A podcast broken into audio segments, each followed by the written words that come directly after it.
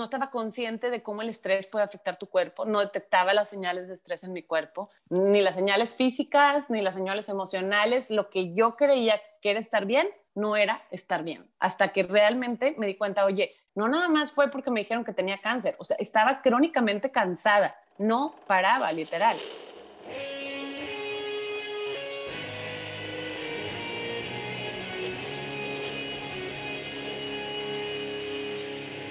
Bienvenidos a Volver al Futuro Podcast, donde platicamos con las mentes que nos impulsan a crear el nuevo paradigma de salud y bienestar, conducido por Víctor Sadia. Muy buenos días, muy buenas tardes, muy buenas noches. El día de hoy nos acompaña la doctora Ana Carla Cepeda.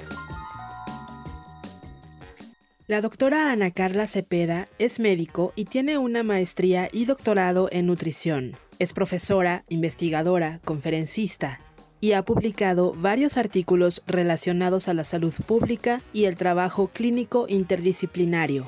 Además de ser investigadora SNI 1, es coach certificada y ha tomado varios cursos de medicina mente-cuerpo en escuelas como Harvard Medical School.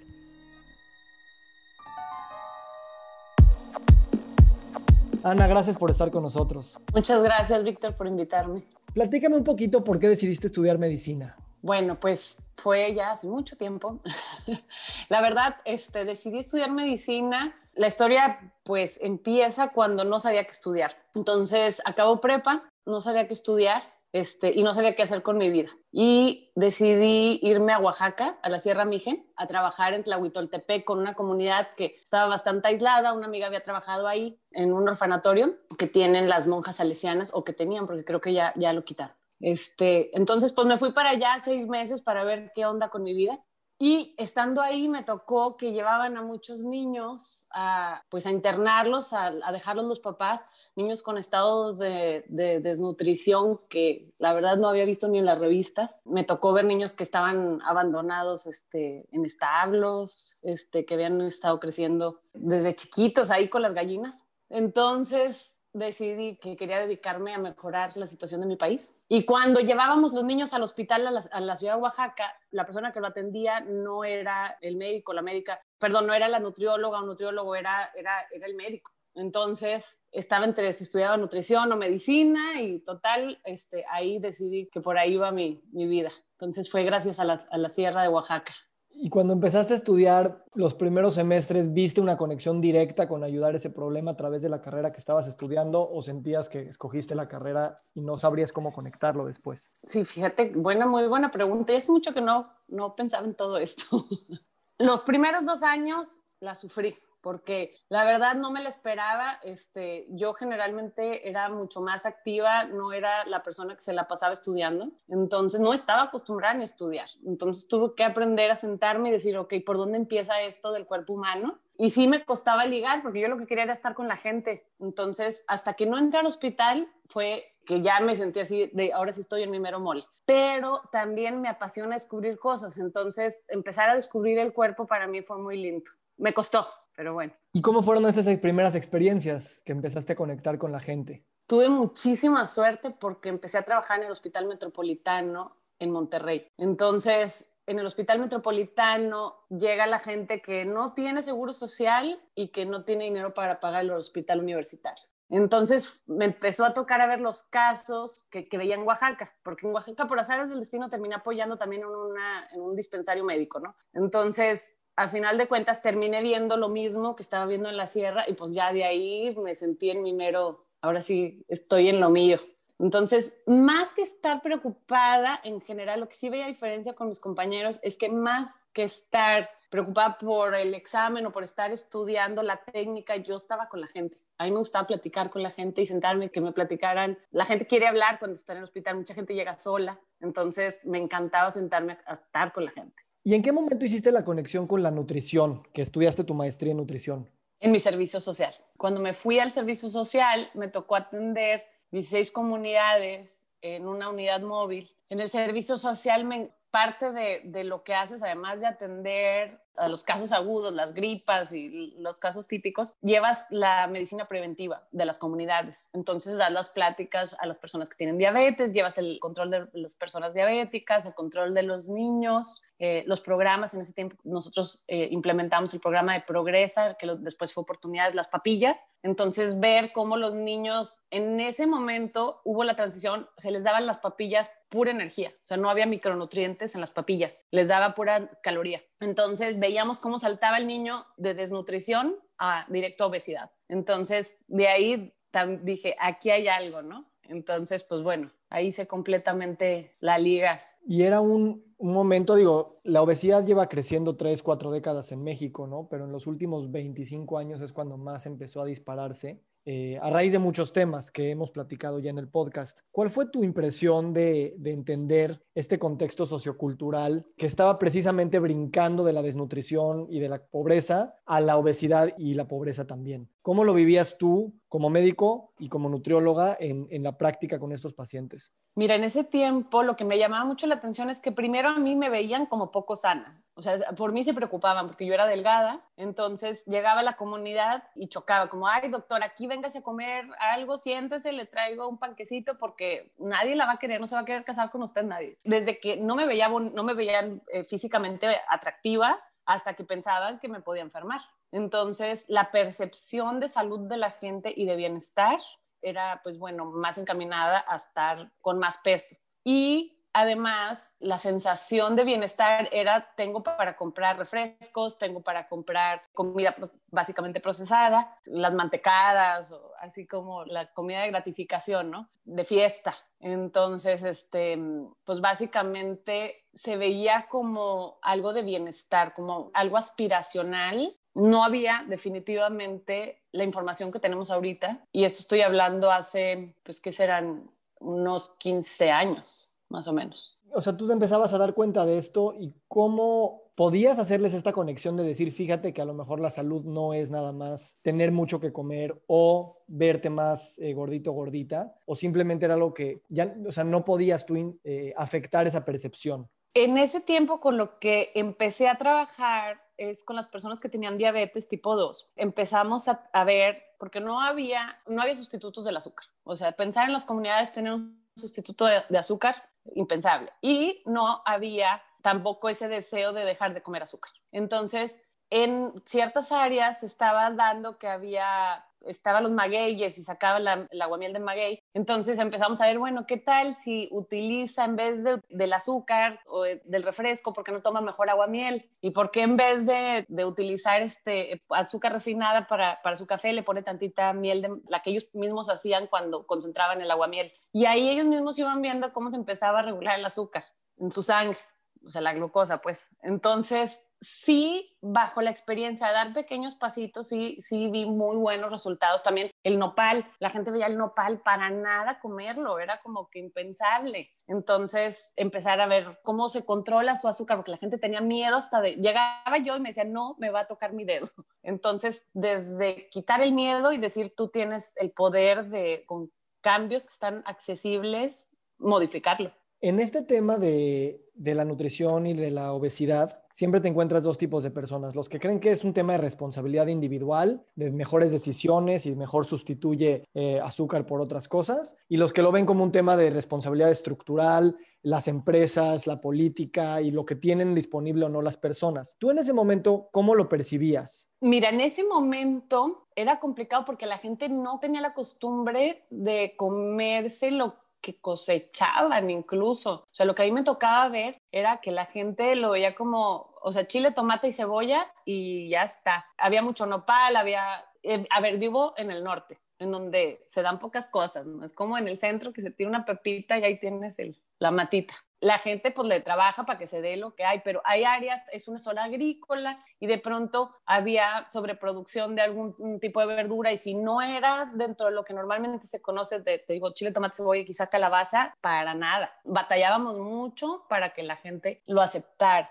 Entonces, no estoy demeritando definitivamente el medio ambiente, pero creo que había también muchas barreras personales hace 15 años también que limitaban pues el que la gente empezara a comer saludable. Ahora te veo a ti en ese momento eh, ya te graduaste, ya hiciste tu maestría, no sé si empezabas ya a hacer tu doctorado, estás haciendo algo de práctica clínica, estás dando clases, estás empezando a hacer investigación. ¿Cómo evoluciona Ana en términos profesionales y familiares para ir guiando esta historia de, tu vida que vas, vas, tejiendo estas dos cosas? A la par de que estaba haciendo mi, mi doctorado, me invitan de Banco Alimentos de Saltillo a desarrollar un programa porque estaban viendo que las verduras que les donaban los agricultores, la gente las dejaba afuera del Banco Alimentos. Se necesita un montón de esfuerzo para llevar las verduras, las iban dejando afuera y pues bueno, todo el esfuerzo ahí se quedaba, ¿no? En el bote de basura. Entonces, ahí me invitan para ver, bueno, ¿qué está pasando? ¿Por qué no se las están llevando? Yo creo que no las saben cocinar, por favor, ayúdanos a hacer un programa de cocina. Entonces ahí tengo una muy buena amiga psicóloga y le digo, oye, pues vamos a ver qué está pasando, porque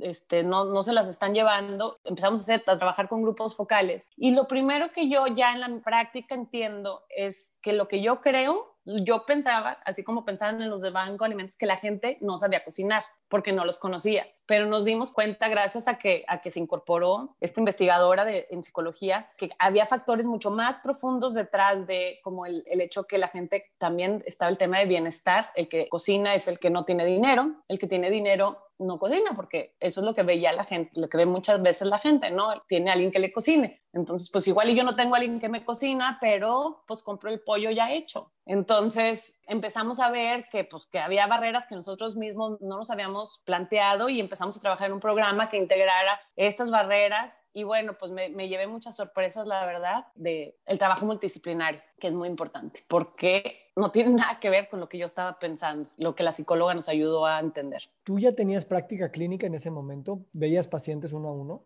Fíjate que no, yo me he dedicado en este tiempo a trabajar con grupos, entonces trabajaba con grupos, sí, pero en uno a uno no, ni es, no es lo mío, sigue no siendo lo mío. Y, el trabajo interdisciplinario al que haces alusión, o sea, em, empiezas a, darte cuenta que tiene una, un resultado clínico importante o es nada más al principio un tema de que así vas a entender mejor la profundidad de las cosas que influyen en el comportamiento humano y en todos los temas de bienestar. No, no, un cambio profundo clínico, porque aunque no estaba haciendo yo clínica personal, de, uno a uno, estamos haciendo básicamente las consultas grupales, porque estábamos midiendo proteína C reactiva para medir inflamación, estábamos midiendo marcadores bioquímicos para ver los cambios que estaba teniendo la gente en las comunidades, porque el 80% de la población que va al banco de alimentos tiene sobrepeso y obesidad. Entonces empezamos a medir hemoglobina capilar incluso para ver no nada más cómo estaba la gente con obesidad, sino además deficiente de micronutrientes y para ver si le estábamos llegando a las dos, tanto mejorar la malnutrición en todas sus formas. Entonces, este, y cómo eso se, se manifestaba en el desarrollo cognitivo de la persona, de, en su desempeño cognitivo y en indicadores ya bioquímicos. ¿no? Y vimos cambios muy importantes con nada más talleres de cocina que incorporaban toda una serie de barreras y de mm, motivadores para cambiar la conducta, no nada más como el taller, ¿no? sino ir hablando también de bienestar en general en todos sus aspectos.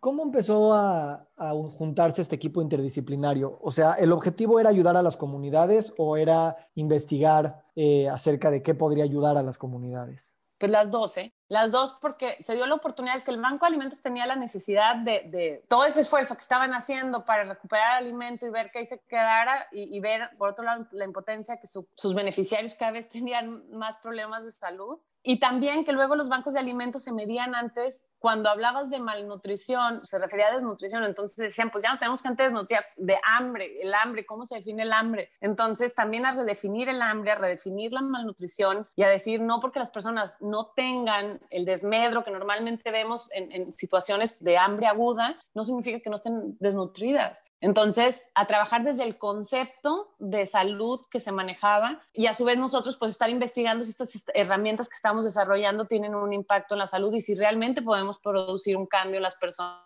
que venga de ellos y, no de nosotros y que se refleje, así como decía, ¿no? en la manera, ya en marcadores tangibles. Me imagino en esa época seguías en contacto con tus ex compañeros de clase, tenías tus colegas y tus amigos este, médicos que a lo mejor hacían otro tipo de, de medicina. ¿Qué opinaban de lo que tú estabas haciendo? ¿Cómo conversaban? Y luego, si estabas ya dando clases, ¿qué empezaba a traslucir de, de esto que estabas aprendiendo a la manera en que tú empezabas a enseñar lo que estabas haciendo? Ah, mira, de hecho, justo hoy, hablando de esa última pregunta que me haces de, de las formas de clases, para empezar, bueno, mis alumnos empezaron a incorporar estos proyectos. Y el día de hoy se graduó una de mis exalumnas que hizo su tesis en este proyecto que te cuento comer en familia, de su doctorado. Entonces, creo que definitivamente este, marca, ¿no? El tener contacto y ver que hay un potencial de producir cambios en las personas. Entonces, pues bueno, para empezar, lo empecé definitivamente a incluir a, mis alumnas, en la mayoría, digo alumnas porque la mayoría son mujeres en todo esto, eh, alumnas de nutrición sobre todo, y en términos de los pasantes de servicio social que pasaban, también hacían sus prácticas conmigo, muchos empezaron a incorporar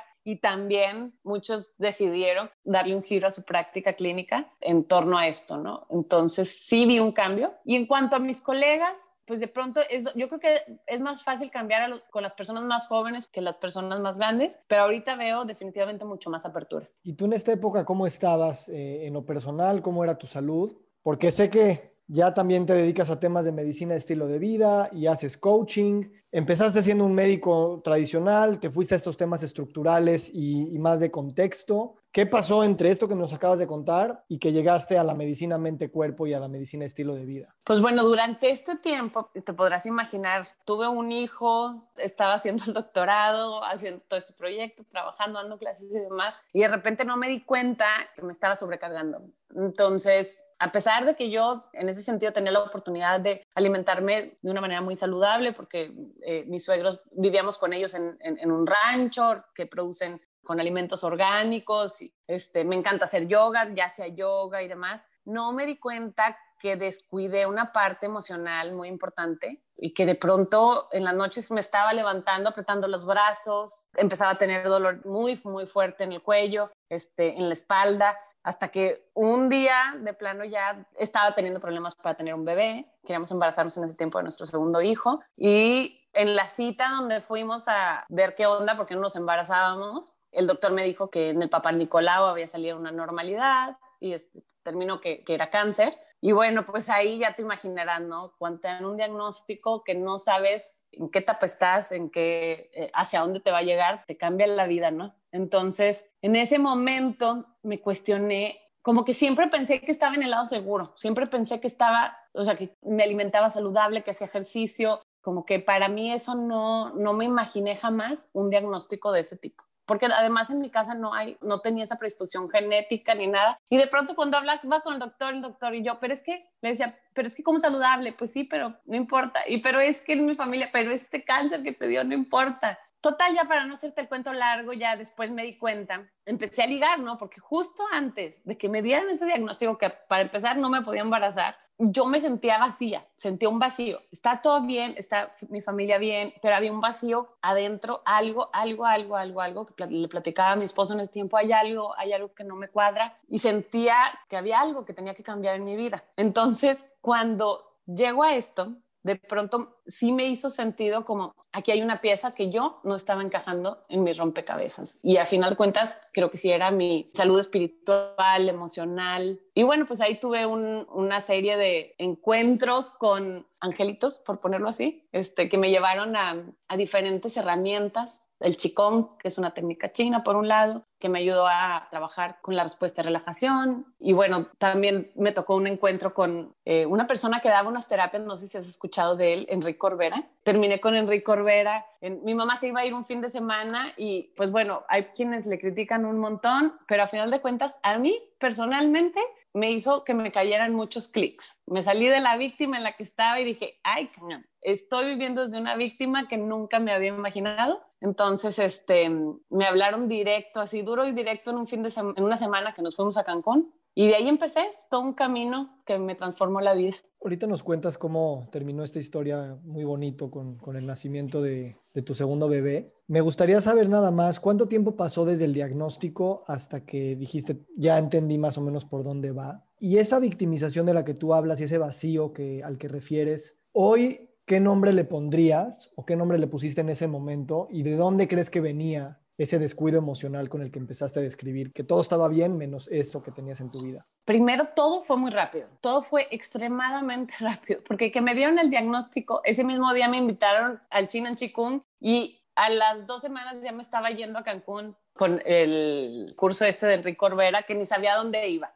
Entonces, ¿en cuánto tiempo pasó? O sea, pasaron semanas, pasaron, en cuatro semanas ya estaba volteando atrás y ya estaba viendo mi vida de que, ay, de qué me estaba perdiendo, ¿no? Entonces fue sumamente rápido. Vamos a suponer, en, en, en octubre me dan el diagnóstico, no, en, en, septiembre me dan el diagnóstico, en octubre me voy esto y en diciembre ya me estaban operando. Entonces fue todo muy rápido. Y bueno, la otra pregunta es, viéndolo hacia atrás, esto de la victimización y de, pues yo lo veo como que realmente yo no estaba trabajando con mis emociones simplemente, o sea, no, no estaba consciente, estaba viviendo en automático, no estaba consciente de cómo el estrés puede afectar tu cuerpo, no detectaba las señales de estrés en mi cuerpo, ni las señales físicas, ni las señales emocionales, lo que yo creía que era estar bien, no era estar bien, hasta que realmente me di cuenta, oye, no nada más fue porque me dijeron que tenía cáncer, o sea, estaba crónicamente cansada, no paraba, literal. No era consciente de mis pensamientos y de, mi mente, que no para y que muchas veces tienes que parar para descansar, para estar en paz y de que realmente es algo que tienes que ejercitar, que no se da solo, ¿no? Entonces no era responsable, vamos a ponerlo así, de mis emociones. Nada más era como que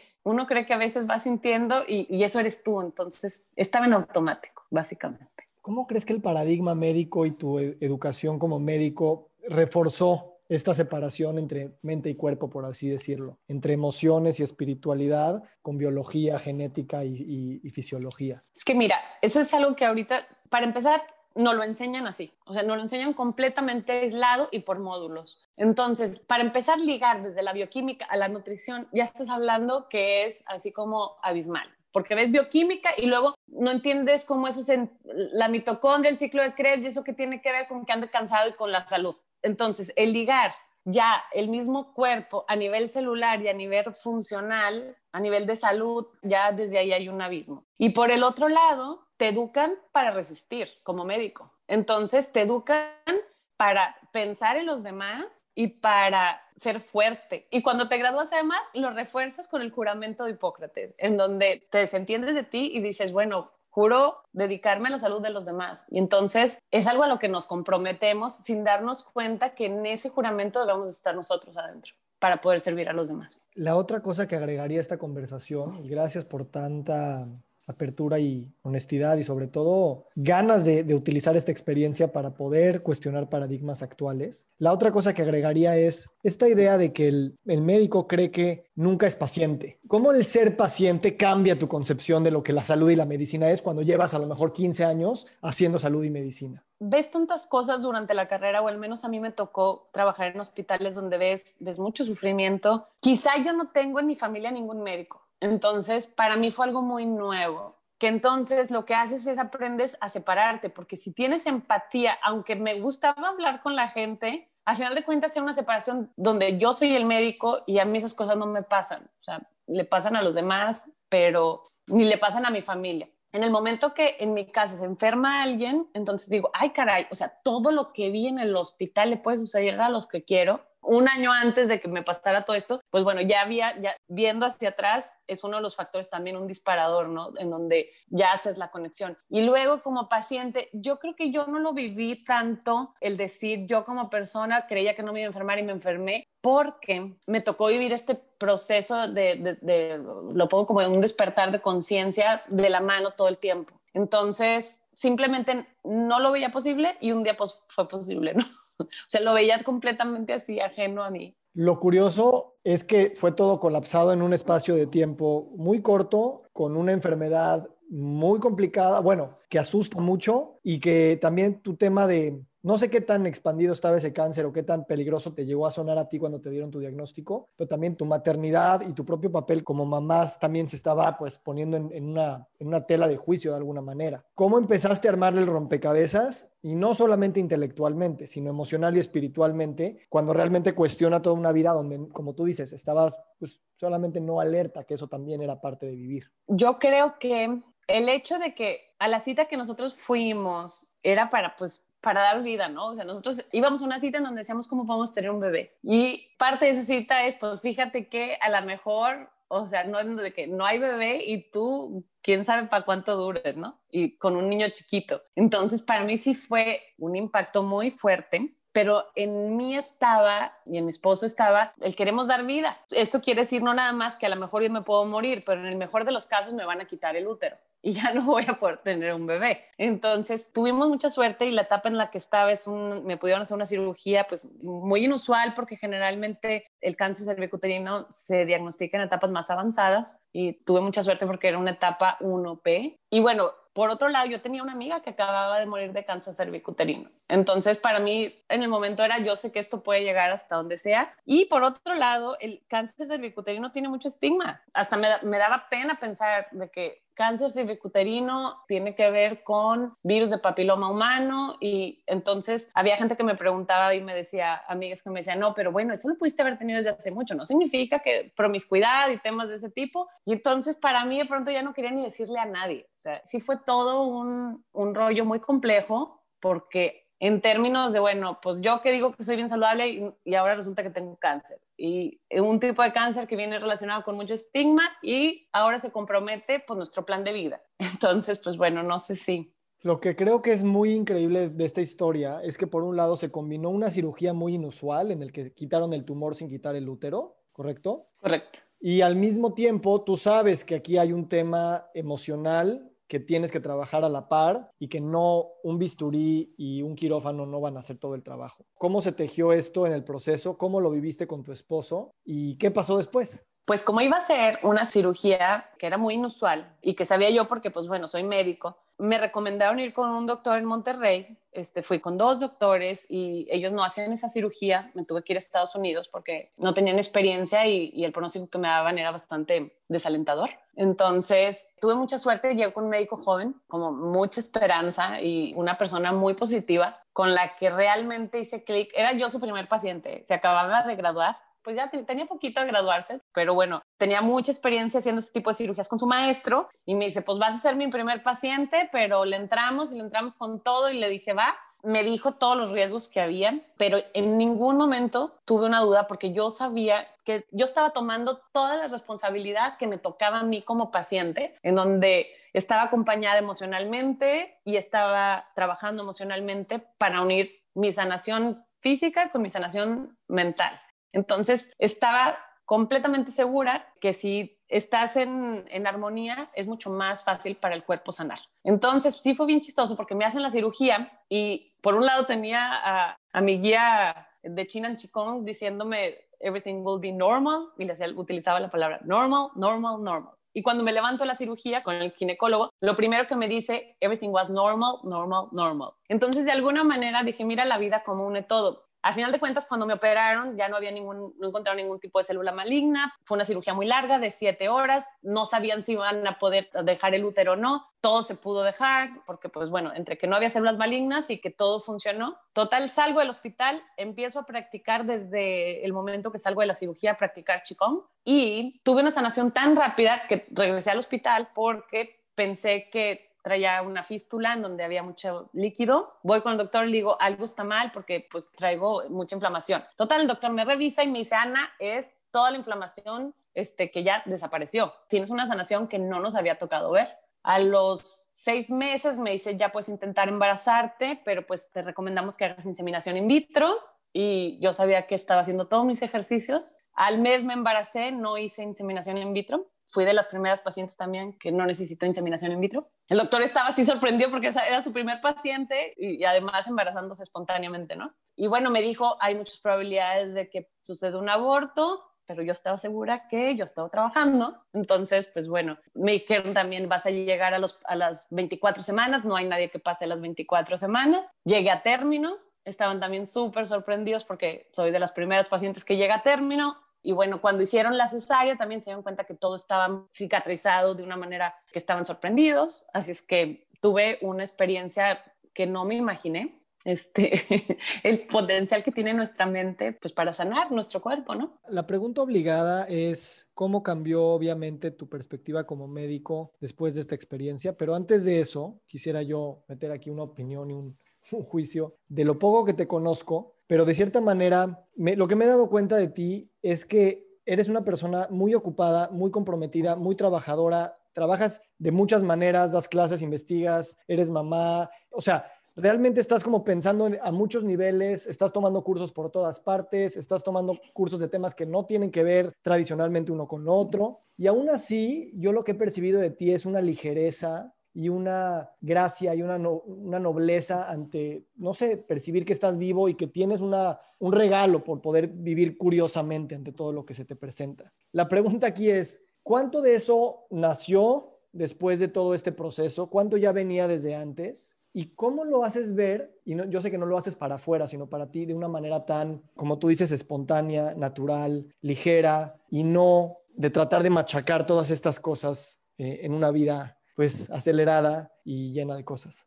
Ay, pues mira, yo creo que tiene que ver con, bueno, primero que nada, gracias por decírmelo, porque cuando te dicen alguien que ve todo lo que ve en ti, es muy bonito. Entonces, muchas gracias por apreciar eso en mí. Y yo creo que, sí, como decía, tiene que ver con fluir, con tomar las oportunidades de la vida como vienen. ¿Qué tanto venía de antes? Pues bueno, yo soy una persona que cree mucho en la magia. Estoy muy conectada, eso sí, con mi niña interior. Entonces me gusta mucho ser creativa, me, gusta mucho, creo en la gente, creo en, la bondad del mundo y me encanta, me encanta vivir. Entonces yo creo que el tener un significado de la vida, un, desde chiquita siempre pensaba que yo venía a este mundo a hacer algo, aunque fuera dejar algo con cualquier persona que estuviera a mi alrededor, el dar una sonrisa. No tiene que ser, cuando digo hacer algo, no tiene que ver con ser famoso y hacer una gran misión, no. Simplemente con que tenemos el potencial de cambiarle la vida a una persona con sonreír. Entonces, creo que mm, pues no me la complico mucho, nada más fluyo con lo que viene. ¿Cómo ha cambiado tu visión de lo que es la medicina gracias a esta experiencia, ¿cómo estás incorporando esta nueva visión en tu manera de seguirte preparando y también seguir investigando y teniendo alumnos? Yo creo que aquí regreso a una de las primeras preguntas que me hiciste en la práctica clínica. Primero que nada, yo creo en el potencial del grupo,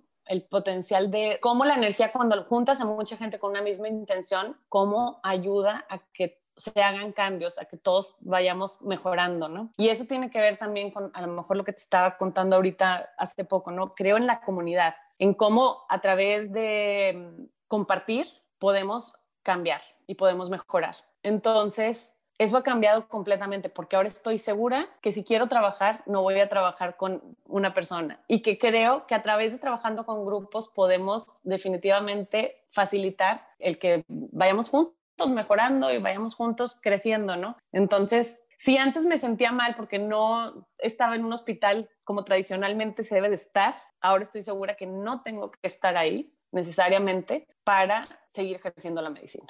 Sabes que el tema de estar en comunidad también es un predictor eh, mayor de muerte si no estás en comunidad que el tabaco, que la dieta, que todas esas cosas. Lo que es interesante es que precisamente por mucho tiempo se construyó una medicina muy privada, muy de privacidad, de aislar o poner en cuarentena al médico del paciente o de otros pacientes. Y precisamente hoy pensaríamos que es pues, por cómo podemos mezclar tantas cosas y gente que a lo mejor tiene distintas edades y distintos pronósticos y distintas enfermedades. Como tú dices, magia sucede, ¿no? Y es una magia que todavía la misma ciencia no, pues no se ha puesto a estudiar tan a fondo de ver cuáles son esos mecanismos para que se crean que sí funcionan, aunque ya vemos que hay una relación causal que ya es inequívoca, ¿no? Cada vez tenemos más información, cada vez tenemos más estudios que demuestran cómo se sincroniza el corazón de las personas cuando están juntas, cómo una persona que cambia sus hábitos puede llegar a afectar hasta, o sea, dos personas, haz de cuenta, tú y yo nos conocemos,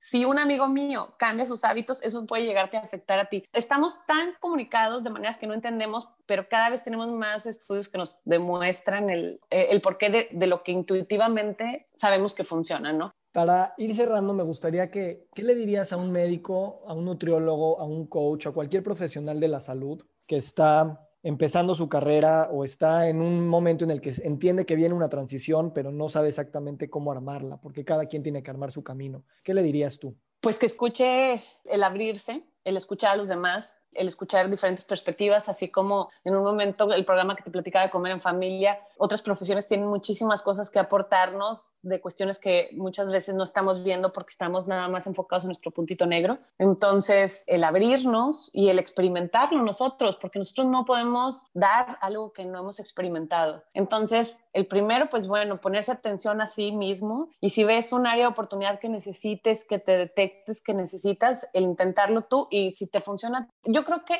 si te funciona a ti, es la forma más fácil que lo apliques con los demás. Entonces, que personalmente lo pruebe. ¿Qué sigue para ti en los siguientes 10 años? Ahorita estoy dejando el mundo que me sorprenda. 2020 está trayendo, 2020 está trayendo muchas sorpresas. Entonces, ahorita estoy fluyendo. Estoy en un momento en que le digo al 2020 que me, me sorprenda. Me gusta esa filosofía. Para cerrar, ah, voy a hacer una pregunta Noté que cuando estabas eh, hablando del cáncer, tomaste tu collar y lo empezaste a tocar y estabas en contacto con él. ¿Qué significa? ¿Qué es ese collar? Fíjate que fue muy, muy intuitivo. Es una piedra, tengo una, una de mis piedras aquí. Entonces yo creo que hice tierra. Luego, luego, cuando estás hablando de un tema que es bastante sensible, mira qué buen observador. Bueno, pues Ana, muchísimas gracias por esta conversación. Realmente es muy inspiradora por muchos, de muchos sentidos y sobre todo me gustaría yo quedarme con la idea de que la salud y el bienestar es un viaje y no es una cosa que podemos llegar a terminar de entender o a terminar de tener, sino siempre es un constante viaje de conciencia. Creo que tú eres una prueba de esto y sobre todo las ganas que tienes de compartirlo. Eso es algo muy valioso y te lo agradezco en nombre de todos los que escuchemos esta conversación. Muchísimas gracias por este espacio para compartir tantas ideas que de pronto cuando las pones juntas empiezan a, a tomar sentido, ¿no? Entonces también a mí me ayudó mucho el hablar contigo. Muchas gracias, Víctor. Que tengas feliz día. Igualmente. gracias.